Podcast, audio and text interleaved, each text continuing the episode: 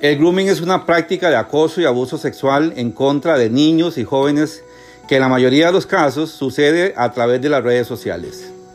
Es un hecho importante mencionar que a pesar de que se ha demostrado que las tablets electrónicas y el uso del Internet pueden desarrollar ciertas habilidades digitales en los más pequeños, este tipo de actividades siempre deben ser supervisados por un adulto y con configuraciones especiales de control parental. Em, este asunto del grooming es serio y em, debe ser supervisado, controlado por los padres de familia. Ellos son los primeros que tienen que tener control sobre qué están haciendo nuestros hijos en las redes sociales. Porque muchos se visten de oveja y tienen piel de lobo.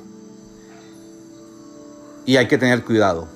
Cuidado con las redes sociales y qué están haciendo nuestros hijos, nuestros niños y jóvenes en ellas.